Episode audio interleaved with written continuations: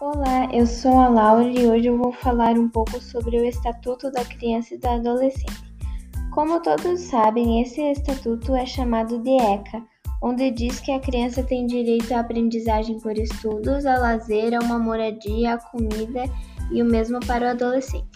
E o principal dele é a proibição de crianças e adolescentes ao trabalho.